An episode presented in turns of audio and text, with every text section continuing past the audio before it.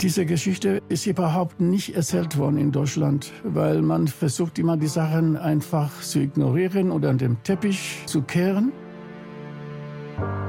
Das war Völkermord und das muss behandelt werden. Das ist Israel Kaunatschike. Er wird 1947 im damaligen Südwestafrika als Sohn einer Herero-Familie geboren. Die Herero sind ein Volk in Afrika, vor allem im heutigen Namibia, Botswana und Angola. Kaunatschikes Großvater, der war Deutscher.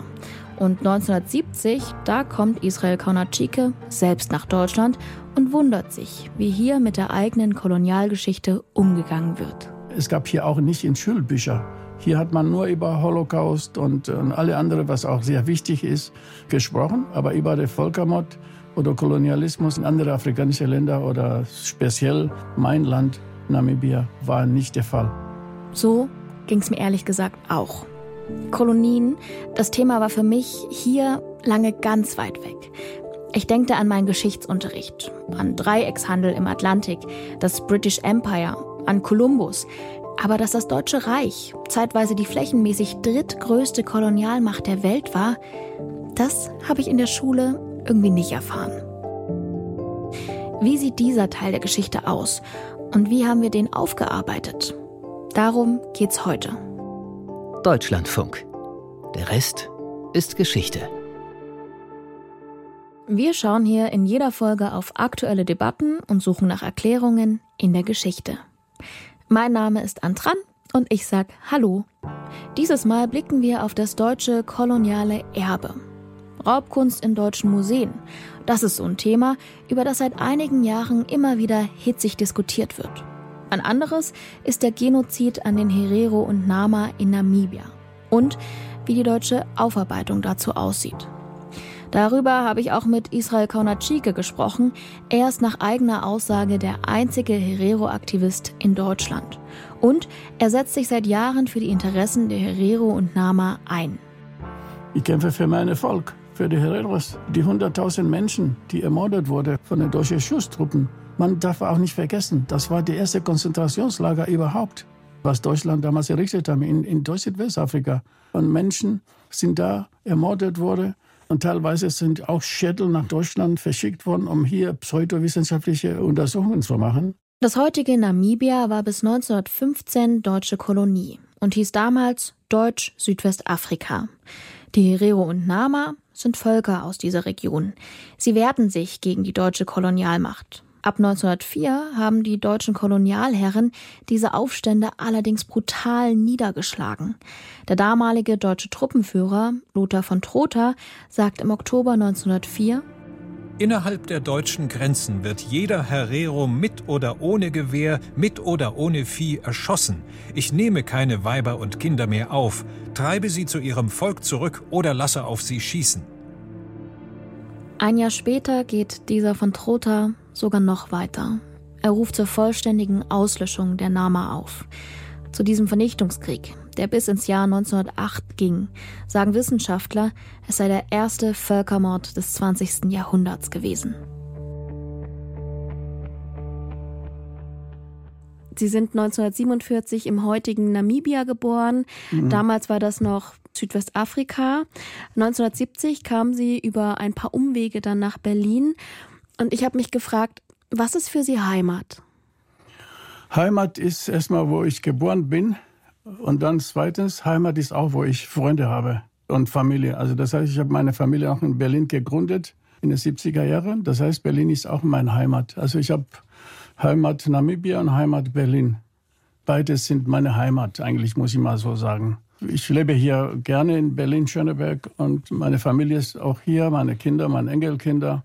Das ist alles, was ich brauche. Mehr brauche ich nicht. Israel Kaunatschike, der ist mittlerweile ein waschechter Schöneberger. Das betont er auch selbst immer wieder. Einer, der gerne in Deutschland lebt, in Berlin-Schöneberg. Obwohl er hier auch immer wieder kämpfen muss für die Anerkennung des Völkermordes an den Herero und Nama. Und 2021, da scheint es auch einen Wendepunkt zu geben. Da beschließt nämlich die schwarz-rote Bundesregierung ein sogenanntes Versöhnungsabkommen. Das haben Regierungsdelegationen aus Namibia und Deutschland fast sechs Jahre lang ausgehandelt. Könnte man ja als Erfolg für Kaunatschike zählen. Aber ist er denn nun versöhnt? Ich bin nicht versöhnt, weil es wird hier so verkauft, dass Deutschland hat das anerkannt. Das stimmt alles gar nicht. Deutschland hat offiziell noch nicht anerkannt und diese Deklaration, diese Joint Declaration ist abgelehnt worden von den Herreros, weil was in dieses Paragraphen steht, steht das Wort Reparation nicht, Völkermord steht aber auch nicht. Herrn Maas hat das genau gesagt, nach Sicht von heute kann man das als Völkermord nennen. Und zweitens, die Bevölkerung, die betroffene Herreros und Namas, war in diese Verhandlung nicht einbezogen. Also das heißt, wir haben gesagt, entweder sind wir dabei, und das ist auch nach der UNO-Konvention oder nach der UNO-Charta, die indigenen Völker haben sich selber zu repräsentieren. Und das haben die ignorieren. Das heißt nicht nur in Deutschland, unsere eigene korrupte Regierung war auch beteiligt und haben uns auch nicht eingeladen. Also, das also heißt, die namibische, die namibische Regierung. Regierung, die gewählte Regierung. Es ist okay, die gewählte Regierung muss auch dabei sein. Das ist klar, die sind gewählt. Aber die repräsentiert uns nicht. Die sind nicht legitimiert, uns zu repräsentieren. Das heißt, die namibische Regierung hat ihre eigene Verfassung ignoriert. Und darum haben wir die Hereros, die Mehrheit der Hereros und Namas lehnen dieses Vertrag ab. Bis heute noch ist noch nicht unterschrieben. Eigentlich sollte dann äh, schon äh, 2021 äh, Herrn Steinmeier oder Herrn Maas das unterschreiben. Also, weil das gerade viele Infos auf einmal waren, vielleicht hier nochmal zusammengefasst. Vertreter von Herero und Nama fordern schon lange eine Anerkennung des Völkermordes im damaligen Südwestafrika durch die Kolonialherren aus dem Deutschen Reich. Dieser Konflikt, der geht bis in die 1980er, 90er Jahre zurück. Erst 1995, also gut 90 Jahre nach dem Völkermord an den Herero und Nama, reist als erster Bundeskanzler Helmut Kohl nach Namibia ohne Verantwortung für die Verbrechen des Deutschen Reichs zu übernehmen. Denn bis 2004, da spricht man in Deutschland immer nur von einer besonderen historischen und moralischen Verantwortung für Namibia. Entwicklungshilfegelder, die werden zwar an Namibia gezahlt, aber von Völkermord, Genozid, Entschuldigung oder gar Entschädigung ist da noch lang keine Rede. Die erste Initiative kommt 2006 aus Namibia. Dort fordert nämlich die Nationalversammlung von der Regierung, sich für die Anerkennung des Völkermordes einzusetzen. Und dann dauert es nochmal neun Jahre, bis 2015 eben wirklich erste Gespräche zwischen Deutschland und Namibia angestoßen werden. Das Ergebnis ist 2021 eben dieses sogenannte Versöhnungsabkommen.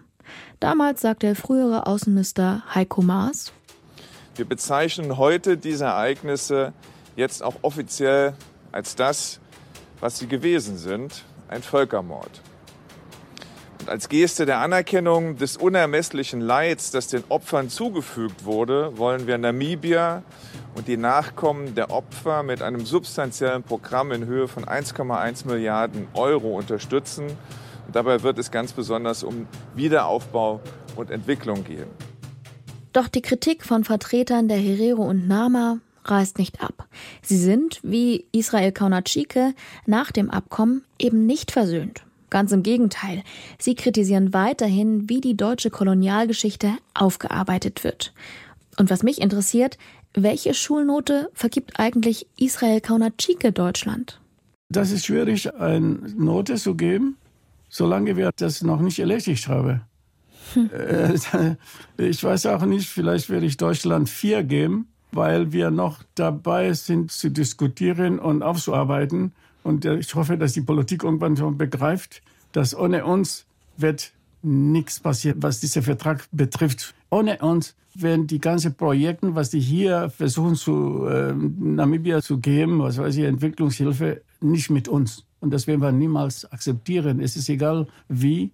Wir haben gelernt, zu kämpfen. Von unseren Vorfahren haben wir das, äh, glaube ich, auch äh, geerbt. Das ist unsere DNA. Also das heißt, Deutschland kann nicht wegrennen. Niemals kann Deutschland sich verstecken hinter irgendwelche Resolutionen oder irgendwelche Fakes, äh, Deklarationen und so weiter. Das geht nicht. Ohne uns ist gegen uns. Ganz schön hart. Aber auch ganz klar, welche Position Israel Kaunatschike bei diesem Thema vertritt. Um zu verstehen, woher seine Haltung kommt, müssen wir nochmal zum Anfang des deutschen Kolonialismus und zum Anfang des Deutschen Reichs. Naja, man muss ganz einfach sagen, es gab praktisch kein geeintes Deutschland vor 1871. Das heißt, es gibt koloniale Bestrebungen, es gibt regionale Versuche, Protokolonien zu erwerben. Der preußische König in Westafrika, die Hamburger Kaufleute im Gebiet, was heute Kamerun ist oder in der Südsee. Aber es gab ja kein deutsches Reich. Und mit der Reichsgründung 1871 wird das eigentlich virulent, wird das gebündelt und die organisierte Kolonialbewegung wendet sich dann an Bismarck und sagt, wir wollen Kolonien. Also vor allem Hamburger Kaufleute bilden die Speerspitze. Bismarck gibt danach, der selbst eigentlich von Kolonien nicht begeistert war, weil er das als überflüssig ansah, vor allem als Draufzahlgeschäft und auch als Grund für Spannungen mit den anderen europäischen Staaten. Aber er gibt nach, weil er eben ein zynischer Machtpolitiker ist und sagt, ich brauche meine innenpolitische Basis und wenn die Kaufleute und Teile des nationalistischen Bürgertums das wollen, dann mache ich das und dann wird Deutschland 1884, 85 Kolonialmacht mit Besitzungen in Afrika, in der Südsee, später auch noch in China. Und kurz vor dem Ersten Weltkrieg ist es flächenmäßig die drittgrößte Kolonialmacht der Welt. Das sagt Jürgen Zimmerer. Er ist Historiker an der Universität Hamburg und Afrikawissenschaftler. Und was Zimmerer hier schildert, ist doch erstaunlich. Das Deutsche Reich war zeitweise also flächenmäßig die drittgrößte Kolonialmacht. Wir reden hier von Gebieten in China, Papua-Neuguinea, den Marshallinseln, Mikronesien und Westsamoa. Und auf dem afrikanischen Kontinent ist das dann konkret Namibia, Kamerun, Togo, Tansania, Burundi und Ruanda. Und von all denen habe ich in der Schulzeit noch nie was gehört? Wahnsinn eigentlich. Und auch Bismarck bringe ich eher in Verbindung mit Reichseinigung, Zuckerbrot und Peitsche, aber mit Kolonialismus? Jürgen Zimmerer erklärt mir das so. Also zum einen ist es Teil allgemein der kolonialen Amnesie in Deutschland. Das heißt, das fehlende Bewusstsein dafür, dass Deutschland einmal Kolonialmacht war. Und das setzt sich auch fort, dass man bei Leuten wie Otto von Bismarck bei bestimmten Themen Erster Weltkrieg ist ein anderes, nie an die Kolonien denkt und deshalb auch nicht darauf hinweist. Und zum anderen ist so, dass man eben bei Bismarck immer noch so ein heroisiertes Bild hat, nationalistisch gesehen, als der Mann, der die Reichseinigung herbeigeführt hat. Und die Kritik, die es an ihm gibt, ist dann eher innenpolitisch, also seine Verfolgung der Katholiken, seine Verfolgung der Sozialdemokraten etc. etc. Die wird erwähnt, aber die globale Bedeutung bleibt außen vor. Und eigentlich ist das mindestens so weitreichend wie eben die deutsche Einigung. Die man mit ihm verbindet, ist eben die Aufteilung Afrikas in der Berliner Afrika-Konferenz, die er eingerufen hat, um eben diesen deutschen Kolonialbesitz außenpolitisch international abzusichern.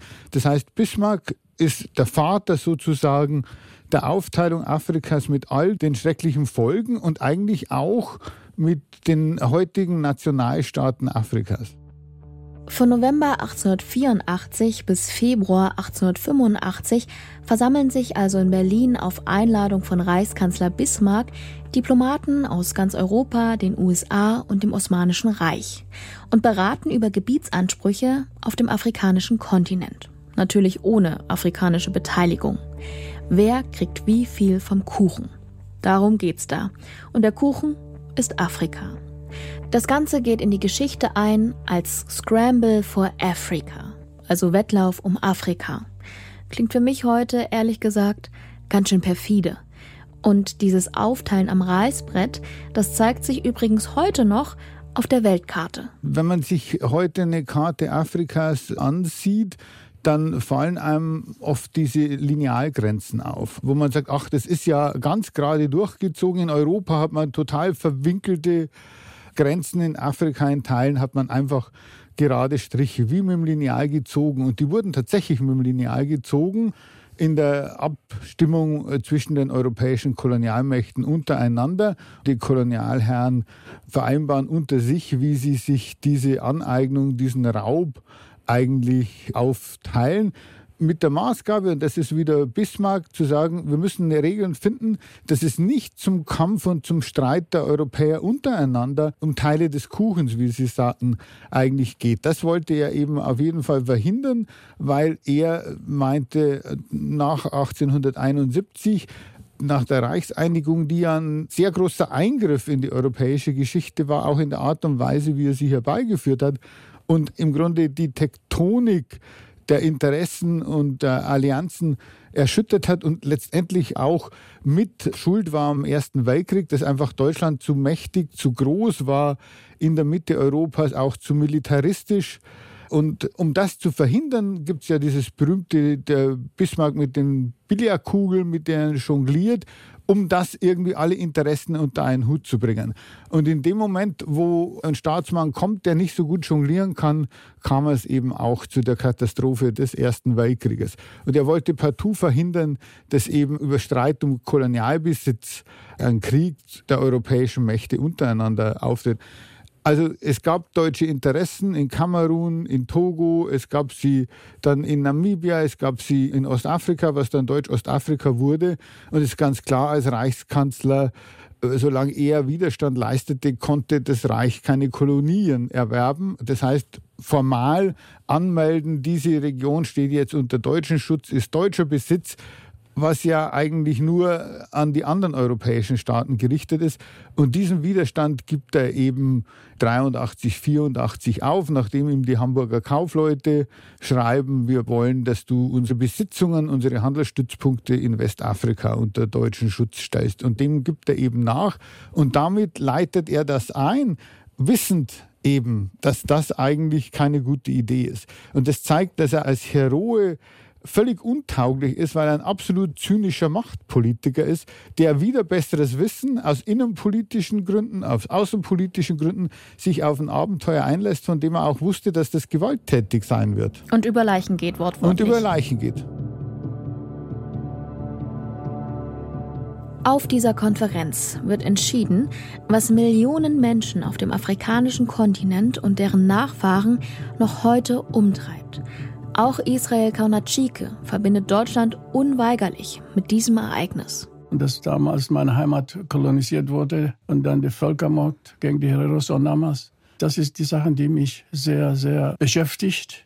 Ich bin geboren, das war eine herrschte Apartheid in Südwestafrika. Und dann heute beschäftige ich mich mit der Kolonialgeschichte Deutsch-Südwestafrika, Völkermord, der erste 20. Jahrhunderts Völkermord. Und das sind Sachen, die in meinem Kopf immer mehr spielt.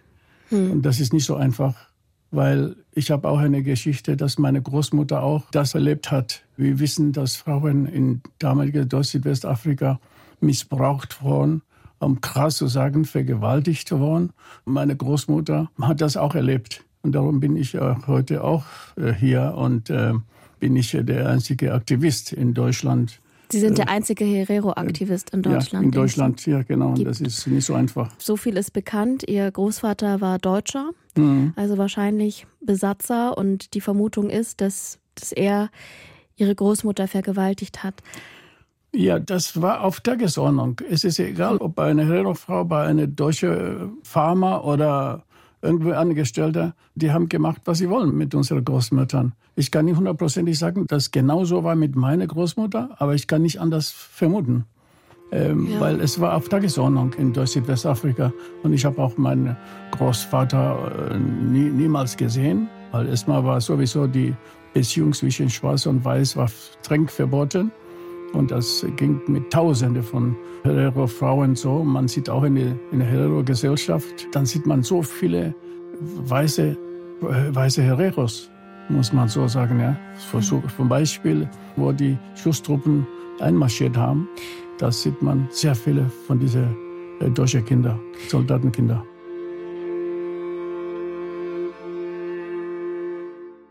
Naja, es ist ein zutiefst rassistisches Weltbild, das natürlich die weißen Europäer als Gipfel der Schöpfung eigentlich ansieht im wörtlichen Sinne und dann eben in Hierarchisierungen andere Rassen in Anführungszeichen davon absetzt und ziemlich weit unten sind eben Afrikanerinnen und Afrikaner. Und das ist ja die Grundlage der Rechtfertigung, dass man im Kolonialismus in andere Regionen geht, die man nicht eingeladen wird und sich einfach die Sachen nimmt, die man haben möchte. Ob es Land ist, ob es Gold ist, ob es Rohstoffe sind. Kolonialismus ist eigentlich der größte Massenraubmord der Geschichte. Das wird uns nicht so vermittelt, aber im Grunde ist es so, sie wurden nicht eingeladen, sie gingen hin und nahmen sich mit Waffengewalt was sie eigentlich wollten. Und die Rechtfertigung war zu sagen, ja, wir sind der zivilisatorische Gipfel der Geschichte und deshalb sind wir berechtigt, uns anzueignen, was uns nützt. Und deshalb ist Kolonialismus auch zutiefst rassistisch und zutiefst strukturell rassistisches Unrechtssystem. Also wir lernen jetzt ein bisschen zu sagen, oh, es gab Exzesse, es gab Skandale, es gab Verbrechen im Kolonialismus, aber das ist eigentlich immer noch der falsche Blick. Kolonialismus ist ein Verbrechen und war ein Verbrechen und kann ohne Rassismus eigentlich gar nicht funktionieren. Der biologische Rassismus des 19. Jahrhunderts, aber eigentlich auch Vorformen wie diese Unterscheidung zwischen Christen und Heiden, primitive und zivilisierte, wie immer man es nennt. Es ist immer diese Dichotomie und die Europäer sind immer auf der überlegenen Seite nach der eigenen Vorstellung. Auf der vermeintlich guten Seite. Erklären Sie vielleicht doch noch mal, hm, warum sind diese Gebiete in Afrika überhaupt so begehrt? Warum reist man sich darum? Das beginnt eigentlich im 15. Jahrhundert mit der Suche des Seewegs nach Indien. Kolumbus fährt ja bekanntlich über den Atlantik nach Westen. Die Portugiesen wissen offenbar, dass es einen Seeweg gibt um das Kap der Guten Hoffnung, also die Südspitze Afrikas rum und versuchen da den Weg zu finden und brauchen eigentlich Stationen. Also die Schiffe brauchen Stationen zur Aufnahme von Proviant und Wasser etc. Indien und Indonesien ist das Ziel und das sind diese Stützpunkte. Und dann kommt man relativ schnell eben auf den Bedarf an versklavten Menschen, die man in der sogenannten neuen Welt vor allem braucht, in Südamerika und in Nordamerika. Was Historiker Jürgen Zimmerer hier erklärt, ist das, was als transatlantischer Dreieckshandel bezeichnet wird. Den könnt ihr euch so vorstellen. Von Europa fahren Schiffe voll beladen mit Waren an die Westküste Afrikas. Dort tauscht man diese Waren gegen Menschen. Die werden wiederum versklavt und nach Amerika verschifft. Dort werden sie verkauft und auf Feldern und Plantagen ausgebeutet, um Zucker, Kaffee, Baumwolle und andere Produkte zu ernten. Die werden auf dem Seeweg wieder zurück nach Europa transportiert.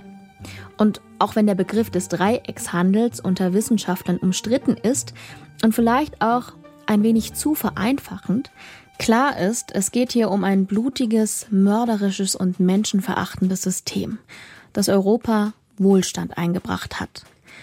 Und in Afrika, da haben es die Europäer also vor allem auf Sklaven abgesehen für diesen Handel. Deswegen auch der Wettlauf, die Balgerei um Afrika.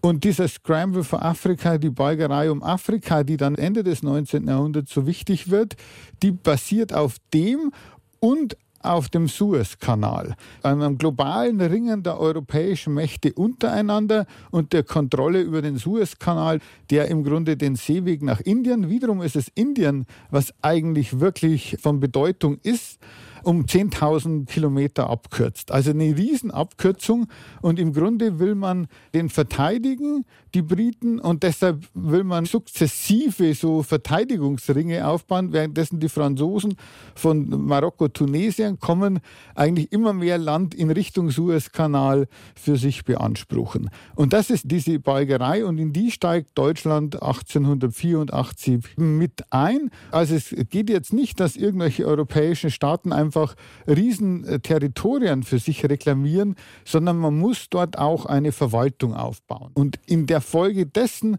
wird quasi dann eine europäische Verwaltung im Landesinneren aufgebaut. Und das ist auch, wann die allermeisten Afrikanerinnen und Afrikaner zum ersten Mal eben in Kontakt mit Europäerinnen, vor allem Europäern kommen. Und wenn man Namibia nimmt zum Beispiel, als sie dann merken, was das Wesen dieser europäischen Herrschaft ist, dann gibt es überall eigentlich Widerstandsbewegungen und es gibt eigentlich überall brutale Eroberungskriege. Dieser Widerstand, diese bewaffneten Auseinandersetzungen, diese Kriege in den Kolonien, die Historiker Jürgen Zimmerer da schildert, prägen das Leben von Herero-Aktivist Israel Kaunatschike bis heute. Das beeinflusst mich sehr, weil durch diese Geschichte habe ich oder mit meiner Mutter oder in Armut gelebt. Wir haben in Reservaten gelebt. Warum? Weil wo unsere Großeltern gelebt haben, ist damals enteignet und gehörte dann zu äh, deutschen Siedler. Bis heute noch. Bis 60 bis 70 Prozent unseres Landes ist noch in, in der Hände von den deutschen Siedlern. Mit welchen Methoden sichert man sich denn, wenn wir jetzt auf die deutsche Perspektive schauen, die Macht vor Ort in den Kolonien? In Afrika waren das Togo, Kamerun, damals Deutsch-Ostafrika und Deutsch-Südwestafrika. Also das Erstaunliche, wenn man sich anschaut, ist, dass das mit sehr wenigen Leuten beginnt. Also zum ersten sagt Bismarck, ja, ihr könnt Kolonien haben, aber wir wollen keine deutschen Soldaten hinschicken. Und er hat so dieses Vorbild der East India Company aus dem 17., und 18. Jahrhundert, dass im Grunde Unternehmen diese Verwaltungsaufgaben übernehmen. Und das scheitert natürlich und dann werden drei Leute hingeschickt nach Südwestafrika. Also Südwestafrika ist doppelt so groß geografisch wie Deutschland heute. Und dann kommen drei Leute. Und das ist eigentlich nur ein symbolischer Anspruch. Aber warum schaffen Sie es trotzdem dann, sich da diese Macht zu sichern? Weil in diesen Regionen auch Reichsbildungs-, Nationsbildungsprozesse ablaufen. Die wissen schon um Europäer und dass da eine gewisse Macht dahinter steckt. Das wissen sie von den Missionaren, weil die Mission eigentlich ganz zentral ist in diesem Prozess weil es die Afrikanerinnen und Afrikaner quasi vorbereitet und die Missionare geduldet sind, weil sie die Verbindung herstellen können zum europäischen Handel, vor allem zum Waffenhandel. Und Waffen braucht man natürlich, wenn man sein Reich gründen will, egal ob man das in Deutschland oder in Namibia macht. Und dann beginnt eigentlich ein Prozess, dass die dann, als die Afrikaner merken, zum Beispiel in Namibia, dass von deutscher Seite quasi keine Unterstützung kommt für ihren internen Kampf, dann werfen sie die raus. Die christlichen Missionare waren sozusagen wie so den menschlichen Schein in den kolonialisierten Gebieten und dann kommen aber die wirklichen Kolonialherren mit ganz anderen Mitteln, ohne menschliches Antlitz sozusagen. Naja, so ein Missionar, sein Interesse war zu missionieren.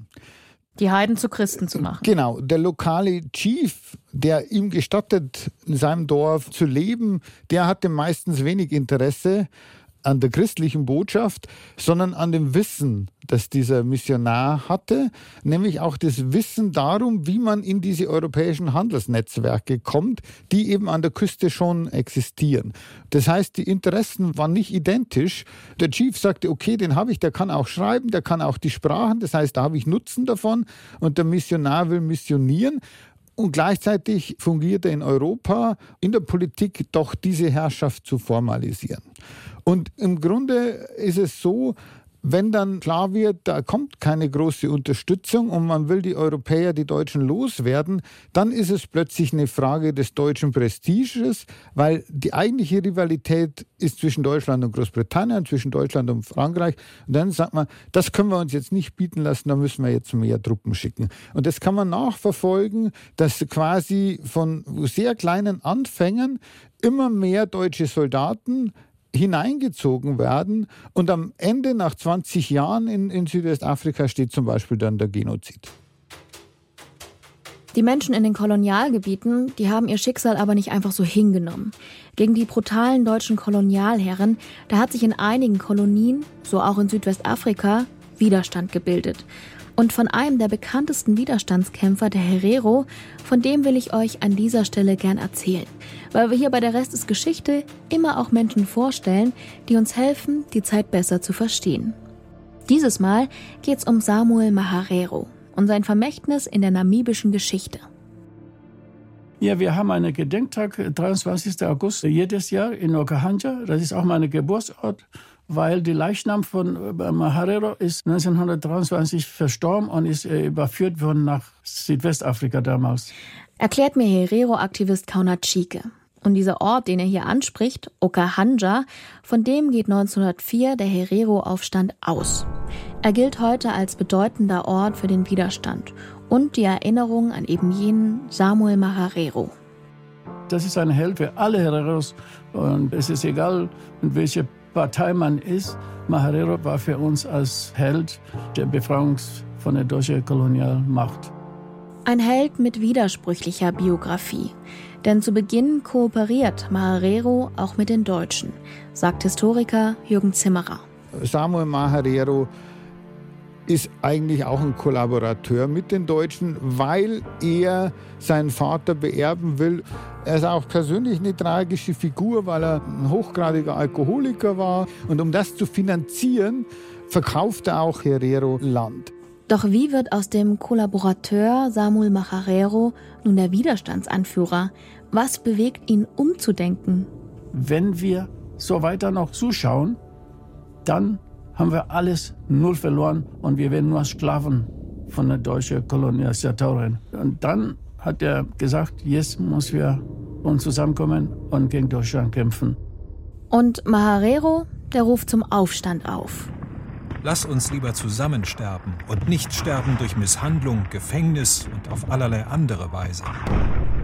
Es sind also die jungen Herero, die sich das nicht mehr bieten lassen und auch nicht mehr bieten lassen, dass ihre Schwestern und Mütter von den Deutschen vergewaltigt werden und man nichts dagegen machen kann. Und die treiben im Grunde Samuel Maharero dann, äh, sich an die Spitze des Widerstands zu setzen. Und der geht ziemlich blutig aus, weil die Deutschen in Berlin und die deutschen Siedler die radikalste Möglichkeit wollen. Eben keinen Frieden. Das ist noch relativ freundlich ausgedrückt für das, was dann passiert. Unter Oberbefehlshaber Lothar von Trotha gelingt es den Deutschen zwar nicht, den Herero-Aufstand wie geplant schnell niederzuschlagen, aber es kommt noch viel schlimmer. Im August 1904, da umzingelt die deutsche Armee die Herero auf dem Waterberg. Denen bleibt nichts weiter übrig, als in die Wüste zu fliehen. Wie sich herausstellen wird, eine tödliche Entscheidung. Denn die Deutschen haben die Wüste mit einem 250 Kilometer langen Absperrgürtel abgeriegelt. Für die meisten gibt es kein Entkommen. Zehntausende verhungern oder verdursten elendig. Samuel Maharero gelingt es als einer der wenigen, durch die Wüste in die britische Kolonie Bechuanaland zu flüchten heute bekannt als Botswana. Hier lebt er im Asyl bis zu seinem Tod 1923. Ein Punkt, der hat mich im Gespräch mit Herero-Aktivist Israel Kaunatschike übrigens ganz schön überrascht. Denn er wusste selbst lange nichts über die Geschichte seines Volkes. In der Apartheidzeit, die deutsche Geschichte war nur nebenbei, dass wir gehört haben von unseren Eltern, ja, heutige Namibia war durch Südwestafrika. Aber in der Schule haben die uns gar nicht beigebracht. Was die Deutschen damals gemacht haben, haben wir nicht richtig gehört. Also, so ein bisschen geht's Israel Kaunatschike wie mir damals in der Schule. Wir beide erfahren da recht wenig über das koloniale Erbe unserer Heimat. Sein Wissen muss er sich nach und nach selbst aneignen, recherchieren, nachlesen. Und mit dem Wissen kommt auch sein Aktivismus, die Kraft, sich für die Rechte der Herero und Nama einzusetzen. Schauen wir nochmal auf eine andere deutsche Kolonie in Afrika, Deutsch-Ostafrika, auf dem heutigen Gebiet von Tansania, ohne Sansibar, Burundi und Ruanda. Denn auch hier verfolgt das Deutsche Reich eigene Interessen, erklärt mir Historiker Jürgen Zimmerer. Auch hier sind es vor allem wieder lokale Akteure. Das sind quasi aus dem deutschen Bürgertum Abenteurer. Abenteurer, ist das nicht ein bisschen nett ausgedrückt? Naja, das ist nett ausgedrückt. Ich wollte sagen Abenteurer oder Verbrecher. Das da war ich schneller. Da waren Sie jetzt schneller, genau. Also es ist schwierig zu kategorisieren. Also es ist eine Figur, die ist ganz zentral, das ist Karl Peters, der tatsächlich im Grunde so eine Sendungsmission hat. Das ist extrem nationalistisches deutsches Bürgertum, der mit Großbritannien konkurrieren will. Eine wirkliche Großmacht, eine Weltmacht, die muss auch Kolonien haben und der organisiert quasi eine Kolonialgesellschaft und fährt dann nach Ostafrika um eben sogenannte Schutzverträge mit lokalen Herrschern abzuschließen. Aber wer oder was wird denn da geschützt? Ja, ja. Der Schutzvertrag schützt die Deutschen. Aber letztendlich ist es ein Betrug. Und Peters schildert das auch in seinen Erinnerungen, wie man zu diesen Schutzverträgen kam. Man hat die einfach erpresst. Also er hatte da so eine private Söldnertruppe, mit der er da durchs Land zog. Und wenn sie in ein Dorf kamen, dann haben sie halt in die Luft geschossen, dann hat man die, die Chiefs betrunken gemacht und dann hat man ihnen gesagt, so, das ist der Schutzvertrag, jetzt machst du da dein Kreuzchen hin. Aber das Entscheidende ist immer, wenn das Deutsche Reich sagt, ach, diese Schutzverträge, die erkennen wir an. Das heißt, die willigen ein in den Schutz des Deutschen Reiches und damit ist das Deutsche Reich plötzlich die Schutzmacht für die Region. Jetzt hätte eine deutsche Vertretung des Staates auch sagen können, halt, das ist Betrug, das erkennen wir nicht an, sondern die haben sich quasi dahinter gestellt, weil sie eben in dieser Zeit die Entscheidung gefallen war für Kolonialmächte und machen damit auch diesen Betrug und diese Grundlage zum Teil der deutschen Verantwortung, über die wir ja heute dann noch streiten. Hm. Und so wird sozusagen Unrecht aus deutscher Perspektive legitimiert, genauso wie durch die Afrika-Konferenz von 84 und 85 dieses ganze koloniale Treiben so ein bisschen, ja, ich traue es mir gar nicht, das auszusprechen, aber im Prinzip ja völkerrechtlich legitimiert wird, ne? Naja, es wird völkerrechtlich legitimiert unter der Vorgabe, dass dieses Völkerrecht nur das Recht der Europäerinnen ist. So funktioniert Geschichte oft, aber wenn man auf heute drauf blickt, wird es angeführt, zum Beispiel von der Bundesregierung in der Verteidigung oder in der Abwehr von bestimmten Ansprüchen. Immer, das war völkerrechtlich legitimiert. Das ist eigentlich ein Skandal, weil man natürlich ein Recht, das quasi auch strukturell rassistisch ist, heute heranzieht, um das noch zu legitimieren. Denn die Afrikanerinnen, um die es ging, die waren keine Völkerrechtssubjekte. Über die wurde nur entschieden. Aber diese Unfreiheit, die wird ja nicht einfach so hingenommen von der lokalen Bevölkerung. 1905 da findet in Ostafrika damals der Machi-Machi-Aufstand statt. Und der gilt bis heute als Wendepunkt in der Geschichte. Ein Aufstand, bei dem sich die indigene Bevölkerung gegen ihre Kolonialherren auflehnt. Wie kommt es dazu? Die Afrikanerinnen werden gezwungen, dort als Zwangsarbeiter, als Fronarbeiter zu arbeiten und dagegen revoltieren sie. Und das ist eigentlich der, der Beginn des Machi-Machi-Krieges, der dann relativ schnell zu einem Vernichtungskrieg wird mit schätzungsweise 300.000 Toten. Der passiert auch auf diese Art und Weise, weil die Deutschen, das Deutsche Kaiserreich, eine Strategie verfolgt, die man heute als verbrannte Erde bezeichnet. Was meint es genau? Dass man systematisch die Lebensgrundlage zerstört. Man brennt einfach die Ernten ab oder man vernichtet die Wasserquellen etc. Eigentlich müsste man das als Kriegsverbrechen qualifizieren, weil ganz klar nicht nur der gegnerische Kombatant zum Ziel wird, sondern die Gesellschaft als solche. Macht man aber nicht, ne? Macht man aber nicht, nein. Wenden wir doch mal unseren Blick vom Osten in den Südwesten, in das Gebiet, das wir heute als Namibia kennen.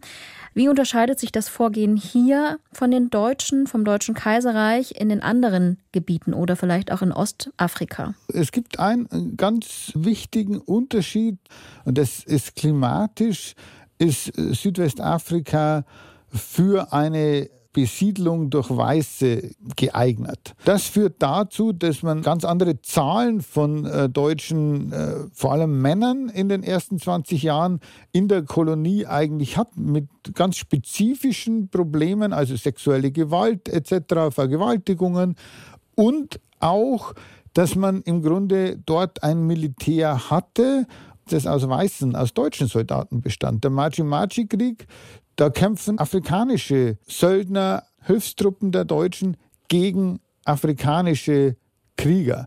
Nur die Offiziere sind weiß, sind deutsch. In Südwestafrika gibt es keine afrikanischen Soldaten. Das heißt, da kämpfen deutsche Soldaten mit der Konsequenz, dass dieser Krieg sehr viel präsenter im Deutschen Reich war als der in Ostafrika, weil einfach mehr Leute Deutsche dort eingesetzt waren. Also als Kurzformel, umso mehr Weiße mitmischen, umso mehr bleibt es bei uns im Gedächtnis. Im Grunde ja, vor allem je mehr Deutsche sterben. Oder Weiße sterben, genau. Die Zahl der Opfer zum Beispiel ist in Namibia, im Genozid reden wir vielleicht von 100.000, im Machi-Machi haben wir 300.000. Und trotzdem sprechen wir heute fast nur über Namibia, darüber wird verhandelt, darüber wird gestritten. Wenn überhaupt wissen äh, die Menschen mittlerweile etwas mit Herero Nama anzufangen, währenddessen der Machi-Machi-Krieg ist einfach lange nicht so präsent, weil dort kaum deutsche Soldaten starben. Das alles, was wir hier in dieser Folge besprochen haben, das muss ich erstmal sacken lassen. Weil ich muss gestehen, das ganze Ausmaß, der Schrecken der deutschen Kolonialzeit, der war mir nicht bewusst. Und ich musste auch an den Spaziergang durch mein Wohnviertel denken. Da habe ich an dem Nummernschild einen Sticker gesehen. Da steht in Großbuchstaben Deutsch Südwestafrika. Und ich weiß noch, wie ich mich gegruselt habe und erschrocken habe, sowas in meiner Nachbarschaft zu entdecken. Ich glaube, wir hatten lange die koloniale Amnesie, dann hatten wir vielleicht in den letzten 10, 15 Jahren sehr viel Debatten über kolonialkritisch und dann mit Black Lives Matters und diesen Debatten über Denkmälern, über die Raubkunst. Es geht zum Beispiel um Bismarck-Denkmäler, die also einen Mann ehren, der den deutschen Kolonialismus maßgeblich vorangetrieben hat. Oder die Diskussion über geraubte Kunst aus ehemaligen Kolonien in deutschen Museen. Beim Humboldt-Forum in Berlin wurde besonders viel drüber gestritten. Kurzum, deutscher Kolonialismus, der ist allgegenwärtig. Und wir erleben jetzt seit zwei, drei Jahren, dass eben auch die Rechten in diese Debatte einsteigen. Also die AfD hatte da auch schon im Bundestag darüber Vorträge machen lassen, um zu sagen, also wie, wie toll eigentlich der, der deutsche Kolonialismus war. Es gibt jetzt Fortschritte. Die Debatte um koloniale Raubkunst hat wirklich große Schritte gemacht und mit dieser epochemachenden Restitution der Benin-Bronzen nach Nigeria wirklich etwas verändert. Allerdings, was man bemerkt, zum Beispiel in den Streit um Namibia und um die Anerkennung des Genozids an den Herero Nama macht man keine Fortschritte und man blendet das strukturell Rassistische eigentlich aus.